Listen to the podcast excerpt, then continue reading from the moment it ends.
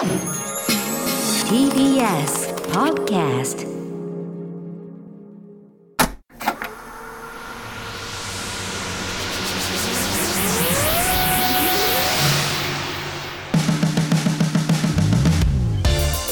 こんばんは浦郷エリカです。これからさらに加速するであろうベンチャー企業に注目するベンチャー企業キュレーションプログラムブースト。メインパーソナリティはウーム株式会社代表取締役会長の鎌田和樹さんです。よろしくお願いします。よろしくお願いします。この番組のコンセプトの一つとして鎌田さんにはリスナーの皆さんと同じくこれからお話を伺う企業についてあえて予備知識なしで臨んでいただきます。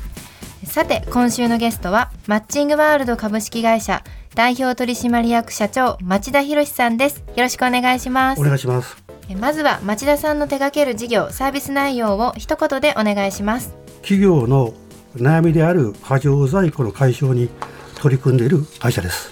これは面白いテーマというのと先ほどご年齢をお伺いしまして、はい。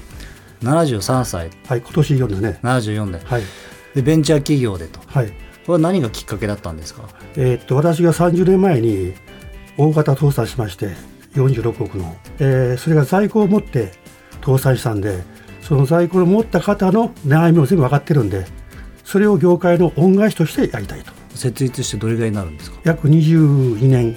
はい。なるほど、はい。具体的にそのあの過剰在庫を解決していくっていうのはどういうことをされてらっしゃるんですか？えー基本的に市場の拡大。過剰在庫というのはその方が持っている市場で残ったその商品だからそれを市場を拡大したければ海外でも。そうするとそういうような、えー需要が発生するとこれは簡単なことです。ただその過剰在庫だっていうところなのか、はい。その企業が例えばもうもともとじゃあ1万個ぐらい、はい。えーこういうものを作って、はい。えー売れようとはい。算段を立てて、実際にはただそれが、うん、5000個しか売れませんでした、はいはいはい。って言った時にこの5000個が過剰在庫になっちゃいましたと。はい。言って町田さんのところにごはい。相談させていただくと、はい。それ今日本だからと、はい。それ世界で売りましょうみたいな、はいそういうアドバイスをされたりするとか具体的にはどういうことなんですか、で基本的に海外部隊をいますのでうん。海外の方にアプローチをしてそういうような業種業態を開拓していくと。それに対して商品案内を出して、でいいえー貿易実務も当社がしますので、うん。実際えーそういうのも当社が請け負ってやってます。なるほど、はい。じゃあその在庫がもう過剰だよってなった時点で、はいまあ、今まで攻めてない市場とか、はい。企業に対して、まあ、ホールセールじゃないですけどもそうですね。そこの間に入って、はい、えー取り繕って。そうですね。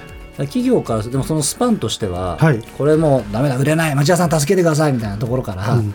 どれぐらいでその商談を成立させることが多いんですか？基本的にね、今扱う商材がゲームとかカードゲームとかおもちゃ、へこの商材に、えー特化しますんで、まあ、今後、えー上場して資金が入れば、持ち屋は持ち屋でね、そういう人材を集めて横展開していくと。今どうにかえーその3つで今期100億ぐらいいきますので、多分この3つでも200、300はいくんですけど、また新しい商材をね、一個一個作っていきたいと。うんそれには持ち屋は持ち屋の人材関係が必要だと。今時点はゲーム、はいカードゲーム、はいあとおもちゃはい。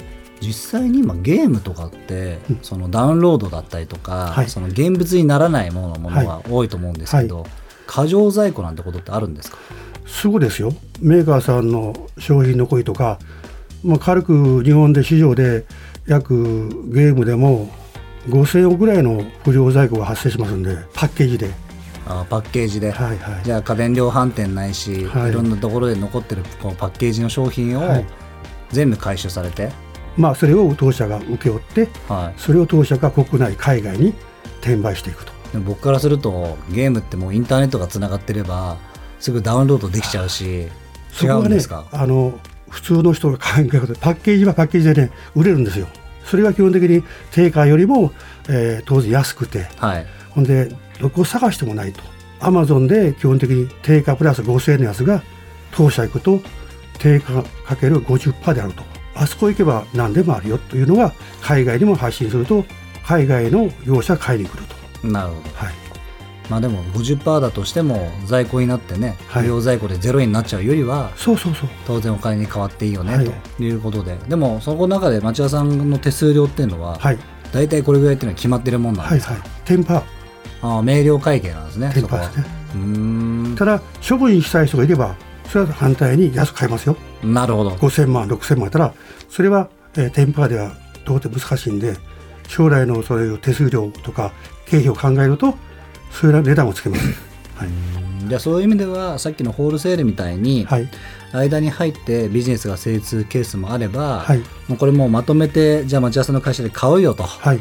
言ってそのバルクで買ってね。あとは次の形ではい。どうにか売りさばくみたいな、まあ僕要は目利きがすごく大切なんだなって思ってるんですけどそ,、はいのさっきのゲームおもちゃ、えーカードゲームっていうのは、はい。今町屋さんの会社にはその分野においては専門の方がいらっしゃるなのか私を含めて町屋さんが大好きなのかどっちなんですか？いやいやあのゲームは全くしませんし商売としての目利きはできますね。へー。約もう自分でこの業界を起こしてはい。約30年40年商品としての魅力は分かります。ゲームとしての魅力は分かんない逆にゲームとしての面白さと商品としての面白さっていうのはまた別物なんですか？要は仕入れで間違うのはゲームが面白いからちょっと仕入れを多くしてしまうとか。で商売の中の、えー面白さはアマゾンで定価プラス5000、6000のやつが当社では交渉してそれを2掛け3掛けで集めることができる。どこもない詳細をね。そういう意味では同じ会社さんがたくさんあったら、はい同じようなことをしてる会社さんがたくさんあったら、はいあの値段の釣り上げ釣り下げに困ると思うんですいやけどうちの2回の B2B の会社ないです。やっぱないですよね、はい。ある意味の町屋さんのところが。簡単に参入できないので。はい、まあノウハウとか海外のお客様開拓。